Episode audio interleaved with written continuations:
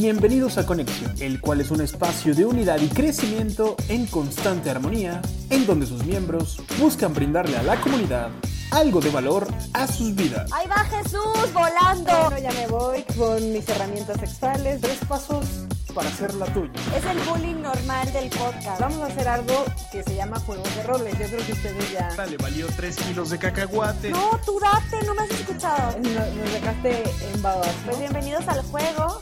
Sean bienvenidos y no se despeguen en esta aventura, porque es hora de hacer conexión. Reta tu mente. Activa tu cuerpo. Tengo que abrir a la experiencia.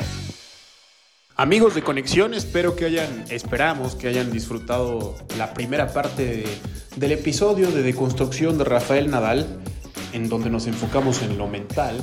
Pues ahora vamos a dar paso a lo físico, que eso también es algo impresionante del múltiple campeón español. No se lo pierdan, escúchenlo y compartan sus comentarios con nosotros. Así que Moni, ¿lista? Yay. Moni, date. Pues empiecen. Quiero aprender. ¿Por qué empezamos? Ustedes pregunten algo. Por la composición corporal de Nadal, que digo, yo me la, o sea, me la imagino, porque yo nada más lo veo de fuera, digo, está muy mamado, es lo único que sé. Yo nada más digo que está guapo. Está guapísimo, está buenísimo, ¿no? Es lo, es, es lo que vemos. Bueno, pues la composición corporal, hablando así como, yo obviamente quiero hablar muy general, ¿no? Yo no puedo, no puedo nada más hablar de ojo de buen cubero porque no he tenido la, el, el gusto, el placer de estar tan cerca como para meterme así a observar nítidamente en persona cómo es su físico, pero ah, desde lejos, viéndolo a través de la televisión y bla, bla, es un perfil con un somatotipo mesomorfo, ¿no? Y eso, a ver, Pat. Cuéntanos, ¿qué es eso? En español, Eh, es un perfil atlético, de cuerpo atlético, naturalmente atlético, que tú ves en la composición una tendencia natural a verse más fortachonas de cuenta, por así decirlo. Mayor desarrollo de la musculatura, digamos, eh, de la muscula, de la, del sistema mus- neuromusculoesquelético, o sea, el esqueleto, huesos y músculo, ¿no? Todo lo que tiene que ver como con el movimiento y se ve, eso tú lo, lo notas con una persona que desde lejos tú puedes decir como que tiene esta tendencia natural a verse como muy armónico. Si me explico, es un... pues yo quiero hablar un poco, a lo mejor no me quiero meter en términos así porque son muy relativos, pero es algo naturalmente estético. Y estético voy a relacionarlo en este momento y para fines educativos aquí, vamos a relacionar eh, estético con armonía. O sea, como muy balanceado Como simétrico. todo muy proporcional. Entonces, eh, ¿cómo sé o cómo me doy? No nada más por cómo se ve, sino porque leyendo y eh, informándome un poco acerca de cómo son los entrenamientos de Nadal, Nadal tiene muy poco, muy, po- muy poco enfoque en sus entrenamientos a ganar masa muscular. Entonces, una persona que a través de poco ejercicio enfocado en ganar masa muscular, que se ve así, entrenando con su propio peso, vamos a ponerlo como general así, te habla obviamente de una tendencia a verse muy estético sin tener que hacer demasiado. No sé si me doy a entender. Entonces, te habla de cómo tiene el cuerpo muy definido en algunas partes, ¿no? Obviamente tiene que ver con su deporte y los, los años que tiene entrenando, pero naturalmente se ve que en esa parte está muy, muy, muy proporcionado, ¿no?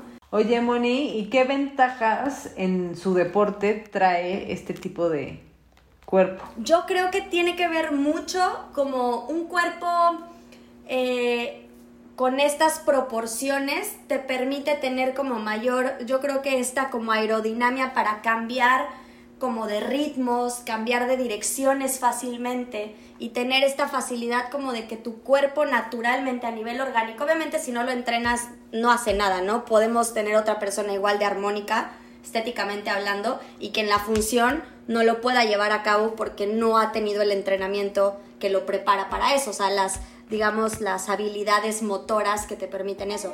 Pero un cuerpo así, yo creo que la estatura y todo permite tener mayor dominio de un campo como el de tenis, ¿no? La altura obviamente te permite tener mayor recepción, ¿no? De, de- pelotas, de bolas, yo iba a decir bolas, ¿no? Eh, esta capacidad, como este cuerpo tan armónico, obviamente permite dar estas, estos cambios de dirección, estos cambios de ritmo, que puedas tener estos eh, en cambios de ritmo, esta, este correr hasta el frente y regresar, ¿no? Obviamente un cuerpo armónico, eh, trabajado a nivel muscular o con esta tendencia atlética ya natural, pues te permite a lo mejor que sea un poquito más sencillo el desarrollo de ciertas habilidades motoras. No que otro con otro tipo de cuerpo no lo pueda desarrollar pero esto es como nacer con el terreno listo para, ¿sí me explico? Entonces, eh, creo que en esta parte sus cualidades físicas sí le dan un dominio del juego. Ahora, se ve que es de, o sea, de buena musculatura, ¿sabes? No es, no es un palito, ¿sí me explico? Entonces, en esto también le permite, que pues, le ha permitido tener una carrera de tantos años con una estabilidad en sus articulaciones que están sometidas a tantos yo no sé cuántas veces ha ido al, al, fisioterapeuta, ¿no? Y me imagino que a lo mejor han sido muchas o varias. Pero sí le ha permitido tener una carrera profesional larga. O sea, es un hombre de qué edad.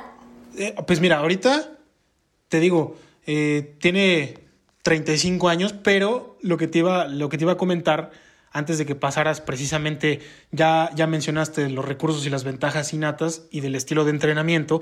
Una de las desventajas, que es brutal, eh, con respecto a la mejora a sus otros competidores es que él se lesiona muchísimo, se ha lesionado demasiadísimo por la misma composición corporal o no, no lo sé, pero ha tenido muchísimos problemas de lesiones, ha tenido que parar en rodillas, en escafoides creo también, muchísimas cosas, muchísimas cosas. Pero ha tenido más que el resto. O sea, se ha hecho, o se han hecho comparativas de cuántos se han lesionado sí, otros, claro. otros tenistas. Sí, claro. O sea, la Con comparación. la misma cantidad, o sea, Federer, ejemplo. Federer, o sea, la misma cantidad de. Federer se empezó a lesionar, pon tú, en el 2020. Pero 2020, yo te estaba hablando de que Federer en el 2020 tenía ya 39 años, ¿sabes? Y Nadal. No se había lesionado antes. Sí, pero lesiones que ya sabes que, que, que como cualquier deportista. Estás debajo un mes, dos meses y Nadal ha tenido que parar, por ejemplo, la temporada 2012 la tuvo que parar a mitad. La tuvo que parar a la mitad porque no podía seguir, porque, porque tenía que regenerarse. Y así como en el 2012 ha tenido que parar. Muchas veces no ha podido llegar a los últimos torneos del calendario porque su cuerpo, o sea, se, como es tanto el esfuerzo que hace, de hecho, hay, una, una anécdota que si tú has leído el libro, vuélvelo a ojear, em, en donde él, otra vez, con, con 19 años, se pone, o sea, se pone a llorar en la habitación y eso porque, porque la lesión que tiene, ya no me acuerdo cuál era, la verdad, pero es, era una lesión grave, o sea, algo grave, y tenía tanto miedo de que a los 19 años se acabara su carrera a ese grado, a ese grado, o sea, él se ha lesionado muchísimo. Oye, pero eso es un tema de cuerpo o es un tema de, no sé cómo, del movimiento, del posicionamiento. Yo creo que es una mezcla, ¿eh? Yo creo que es una mezcla, pero habrá que ver porque también es esta parte que a mí me gustaría meter sobre la mesa. Cuando yo he leído sobre el tipo, formato de entrenamiento que él ha tenido o que él tuvo durante mucho tiempo, en esto de no fortalecer tanto, ahí habría que checar cómo son sus programas de fortalecimiento, porque si ha tenido muchas lesiones articulares, no me tengo que ir a la articulación, me tengo que ir a lo que le da estabilidad a, lo que protege la articulación. Entonces tendríamos que hacer, se tendría que hacer un análisis. A mí me cuesta mucho creer que alguien con ese nivel no tiene, obviamente tiene un grupo de profesionales de la salud que se encargan de armar sus programas de entrenamiento si lleva un programa de entrenamiento específico para el tenis basado en fisiología y biomecánica y aplicada al tenis, pues entonces sí podemos decir, bueno, ya es un tema de su cuerpo, pero no tiene que ver nada más con el somatotipo. Aquí tendríamos que ver un sinfín de cosas, genética, mil cosas que a lo mejor ni siquiera son valorables al 100%, ¿sabes? De qué es lo que está generando o habrá que ver si, si hace un entrenamiento correcto a nivel propioceptivo, o sea, no sé, ¿sabes? Se, tendrían que estudiar muchísimas cosas para determinar y también no se puede decir como tal, bueno, deportistas frágiles. No quiero decirlo así. Pero pues hay cuerpos que tienen tendencia a ciertas lesiones por genética, por metabolismo. A veces es hasta el tipo de alimentación. O sea, hay muchísimos factores que se meten y, y yo no sé cuál sea la combinación de Rafa, ¿no? Oye, ¿y si tú estuvieras con Rafa? ¿Qué entrenamiento le pondrías? Sé que quizás no estás aquí. ¿En qué, ¿en qué sentido con Rafa? No, no es cierto. Como entrenadora, después nos puedes contar de lo demás. Ay, no, así no quiero, mejor otra cosa. Bueno, como pareja. Como pareja, no, no, como pareja. No, este, como entrenadora, híjole, para empezar estaría así de que sin poder hablar, no, no es cierto. Este, pues creo que tendría, se tendría que hacer una, o sea, con base en un análisis de pruebas de todo tipo, de control neuromuscular, de potencia articular, de este composición corporal, o sea, bien analizado de todos los, o sea, todo, todo, todo. O sea, yo creo que sí sería un tema de mucho trabajo de campo, o sea, mucho trabajo de reproducción de los gestos motores en campo, con trabajos de, fortalecimiento progresivo dentro del campo. O sea, el que pueda realizar esos, esos movimientos que ejecuta, poderlos utilizar, que obviamente eso ya lo hace, ¿no? O sea, sería todo un programa donde en el campo genero ese fortalecimiento, pero también se haría un análisis de cómo está trabajando el cuerpo a nivel de cadenas. O sea, con cadenas hablo todos los grupos musculares que se involucran en un golpeo o un saque, vamos a poner un saque, ¿no? Todo lo que utiliza el cuerpo para poder ejecutar el, el, saque desde la planta del pie hasta la punta del dedo que tiene direccionando la raqueta, ¿no? O sea, tendríamos que hacer un análisis de toda esa cadena de músculos cruzada que tiene que trabajar para hacer eso, analizar de manera separada si hay alguno que no está haciendo su chamba como debería en ese gesto o motor y entonces hacer un trabajo de fortalecimiento selectivo. Yo sí, no sé si lo hacen, pero yo sí enfocaría también esta parte de a lo mejor aumentar un poco la masa muscular en esas zonas que no están haciendo su chamba, ¿no? Y pues también es que se tienen que ver un montón de cosas, hay que ver cómo descansa, qué come, en qué horarios come para ver cómo va el entrenamiento se tiene que armar todos estos sistemas de macrociclos para ver cómo, o sea, creo que tendría que ser algo muy, muy, muy, muy, muy detallado, ¿no?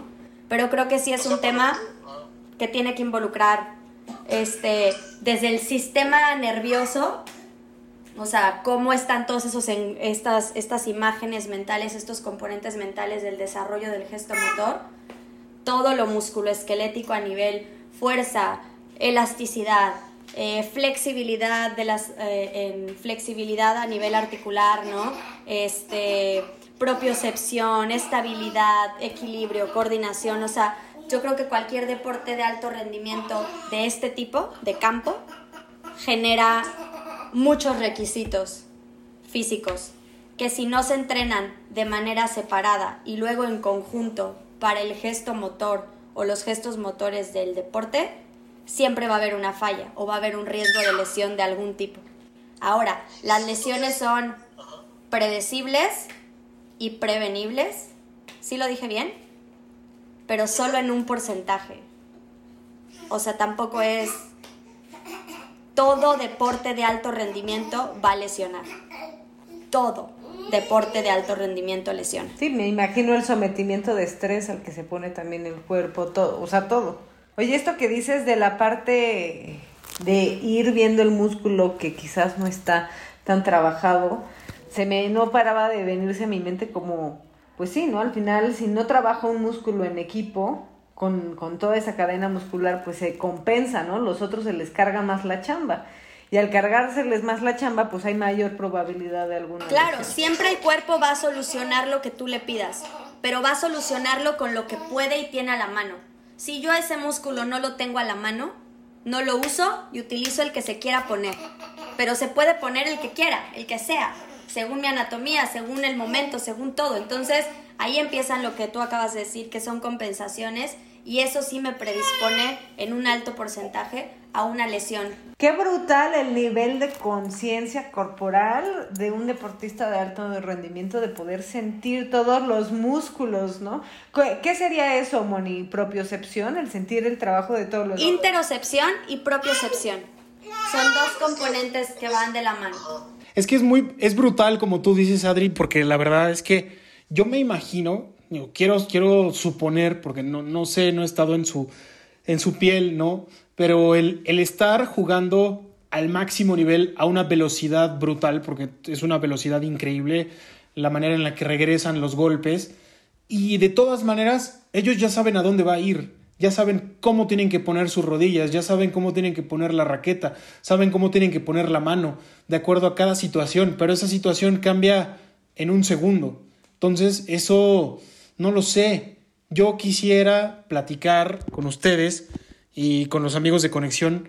¿Ustedes cómo, cómo creen que, que, que, se complementa todo lo que nos acabas de decir tú, Adri, y todo lo que nos acabas de decir tú, Moni, que yo, lo que tú dijiste, yo me quedaba pensando a lo mejor de fortalecer los músculos y yo me imagino a Nadal, digo, pues es que está mamado hasta de las orejas, entonces, ¿cómo lo vas a fortalecer? El tema es este, yo, no es lo mismo, oigan, esa parte es bien importante Luego a veces tenemos como, no digo que sea el caso, ¿eh? pero tomo este ejemplo de lo que acaba de decir Dani, para ejemplo, ya no es, ya es salirnos un poquito de la caja Nadal, gracias Nadal por darnos esta oportunidad de a través de ti generar este ejemplo, pero no hablo de él porque no sé, sabes, no lo conozco, no, no, no sé nada, pero sí puedo decir que hay muchos tipos de fortalecimiento. Estamos muy enfocados en, imagínate, si yo te digo que hay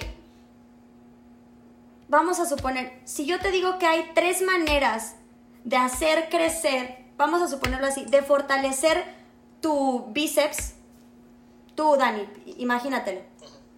Pero no te estoy hablando de que tres diferentes ejercicios, no. Si yo te digo que un mismo ejercicio lo puedes hacer, hay tres tipos de fortalecimiento ahí, ¿tú lo sabes? ¿O tú qué te imaginas cuando te digo vamos a fortalecer? Si yo te digo, Dani, vamos a fortalecer Bíceps en el gimnasio. ¿Tú qué te imaginas? Dilo. Lo primero. Aquí así, haciendo uno, dos, pesas. Pero explica. con, pesas, o sea, agarrando las mancuernas. Como flexionando el brazo, ¿no? Sí, sí, sí, con las y mancuernas. Tú dices, ya está. Ajá. Pero ¿qué crees? El cuerpo, en la vida diaria, si yo te digo que cargues una caja y que esa caja vas a traerla, vas a agacharte, vas a cargar esa caja, así con, es la misma flexión de codo, ¿no? O sea, la vas a levantar. La vas a pegar a tu cuerpo para poderla llevar, ¿no? A ese estante alto en el que tienes que volver a estirar los brazos con el peso de la caja y dejarlo hasta arriba y mantener los brazos extendidos cargando la caja hasta que la caja esté posicionada en el tercer estante. Yo te pongo esa tarea tú ahí estás haciendo muchos diferentes, o varios, perdón, diferentes tipos de activación del bíceps. Pero estamos muy acostumbrados a que voy al gimnasio y para mí fortalecer el bíceps es eso que tú, el ejemplo que tú pusiste, Dani. Pero yo, ah, pero en la vida diaria no es solo cerrado el movimiento, el movimiento también es abierto y la carga también es abierta. Entonces a veces los entrenamientos son eso, en encerrado, cuando hay otras fases del fortalecimiento que tengo que trabajar. Y la mayoría de los deportes y la mayoría de las actividades de la vida diaria son en abierto, son en excéntrico. Y no estamos acostumbrados a ir al gimnasio y esas mismas pesas, no solo fortalecer flexionando el codo hacia mi cuerpo, no estamos acostumbrados a ir de regreso con el mismo peso. O sea, hay fases y luego no estamos acostumbrados a hacer que esos dos movimientos se, se comuniquen y tengan la capacidad de generar movimientos más complejos como de cómo flexionar el codo en rotación o haciendo un movimiento como, no sé, de balancear los brazos, donde el bíceps también está funcionando. Sí, entonces hay distintas formas. Y, y ahí yo lo mezclaría quizás justo, ¿no? O sea, como cuando preguntabas del gimnasio o, cómo te das cuenta que está fortalecido, pues yo creo que muchas personas decimos, pues sí, para, por la imagen, ¿no? Eso es lo que se está trabajando, lo que tú ves, ajá, la parte mamada, ¿no? Pero también, o sea, en, en esa parte justo es como yo, Adriana, desde la fuerza que tengo, puedo estar un poco más fuerte de ese mismo músculo. Quizás no es ver la fuerza que tiene el otro, ¿no? No hay una comparación, no es quedarme satisfecha porque ya estoy mamada, ¿no? Porque si no, pues ahí ya me quedo estancada. Sino es justo ir poniendo como pequeñas metas, si lo pongo desde el perfil psicológico, ¿no? ¿Qué meta más, más próxima puedo tener para incrementar el fortalecimiento de esta cadena muscular que va a traerme un mejor desempeño? A mí me encantaría, Moni, que nos des un tip o que me des, pero yo ya incluyo a toda la raza, ¿no?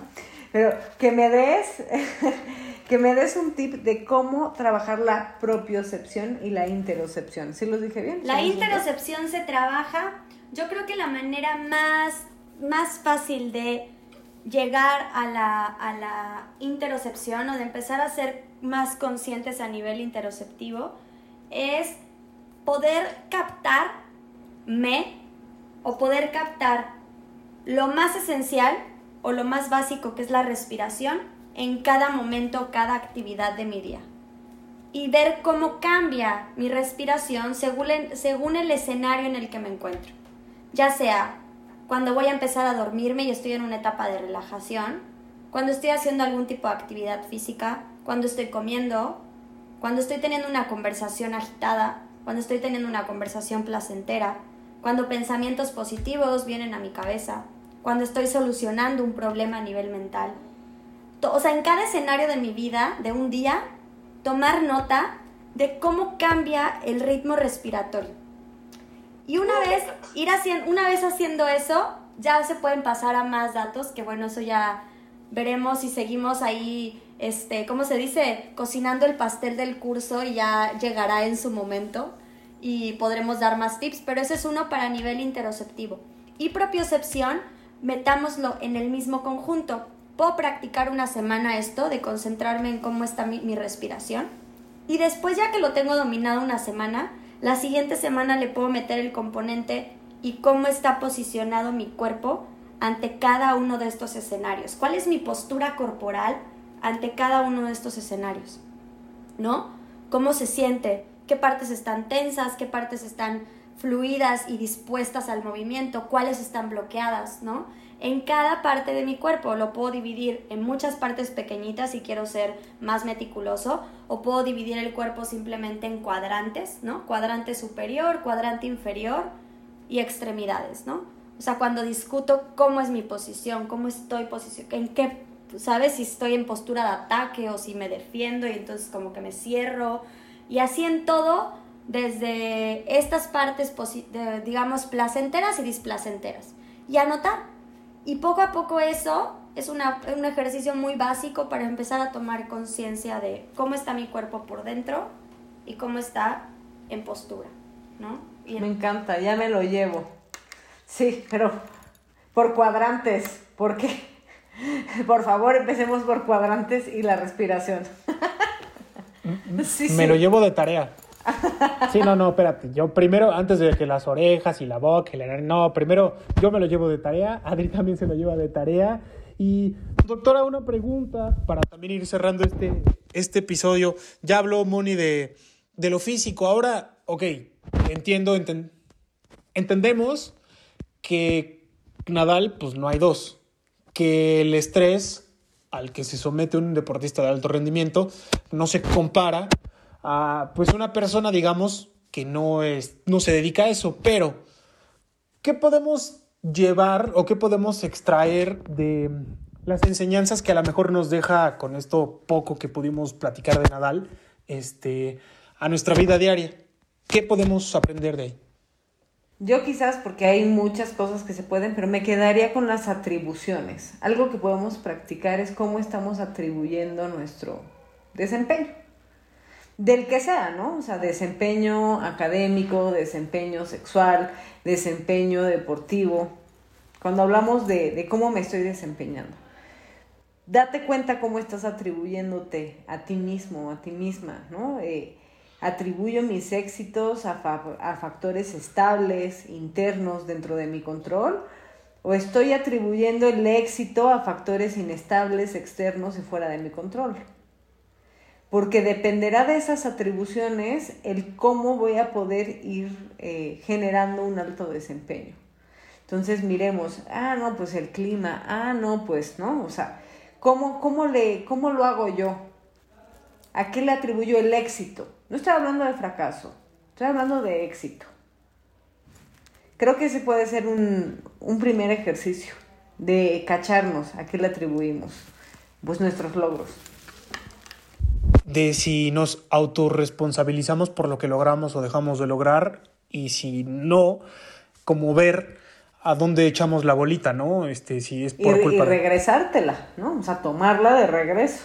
A mí ahorita que estabas justo haciendo eso, justo estaba yo teniendo un pensamiento, solo pensamiento, ¿eh? Y me entró así el cubetazo de agua fría porque estaba justo en un, estoy justo en un proceso yo también en mi terapia lo comparto aquí como experiencia personal, donde estoy trabajando justo en eso que a mí me cuesta tanto. O sea, la responsabilidad de, de lo que sucede, la forma en la que a mí me impacta y cómo reacciono o cómo acciono ante lo que pasa, como decir, eso es mi responsabilidad, ¿no? Esta parte como de no querer echar, de no correr a echar la culpa de mí, ¿no? Y cómo esta, esta dualidad en que es que el tema es ese, cuando echas culpa, te eximes de la responsabilidad. Entonces es como, ay, chale. Se, los dejo, se los dejo también, se los comparto acá en corto. Y a ti también he hecho esta distinción que me gustó mucho, me la escuché. Este, cuando tú hablas de reaccionar, tú lo decías, y de tu responsabilidad, pero vete a, vete a la raíz de eso, ¿no? De responsabilidad. Tú o ustedes amigos de conexión, yo lo escuché, uno de mis mentores de responsabilidad es responsibility, habilidad para responder. Si tú reaccionas, pues tu habilidad para responder es un poco menos, pero si tú tienes precisamente esa habilidad para responder, pues ya es como tú, sabes, es tu chamba, ya estás respondiendo, no estás reaccionando. Entonces, pues bueno, esto ha sido todo por hoy, amigos, amigas, amigos de conexión. La verdad es que estoy súper emocionado porque ya por fin eh, inauguramos esta sexta temporada. Esto no hubiera sido posible sin ustedes, Moni, Adri, y tampoco sin ustedes, los que nos están escuchando. Gracias por su paciencia, por la espera. Esperamos que esto les deje mucho aprendizaje, que también se diviertan tanto como nosotros lo hemos hecho. ¿Dónde las pueden encontrar, chicas? A mí me pueden encontrar como sexóloga.psicóloga y feliz de conectar por ahí. A mí me pueden encontrar como mon.sf y en Puebla como quineos.centro y como mon.personalcoach también ahí en redes sociales. Ahorita un poco en pausa porque mamá, pero bueno, esperando pronto regresar a las andadas. a mí me pueden encontrar eh, como Jesús Daniel Hernández en Facebook, también en Instagram como Jesús Daniel Hernández clases individuales para los que quieran clases. Y a todos nos pueden encontrar como Conexión el Podcast en Instagram y en Facebook como Conexión Reda tu Mente, Activa tu Cuerpo. Ha sido todo por hoy. Nos estamos escuchando y viendo en la próxima emisión de este su podcast que es Conexión. Reta tu mente. Activa tu cuerpo. Y se tardó como 80 horas. Bueno, sí chicos, una disculpa, andamos un poco oxidados. Pero es un placer estar con ustedes. Gracias Juan, gracias Dani, gracias Adri. Bye. Todo chido, bye.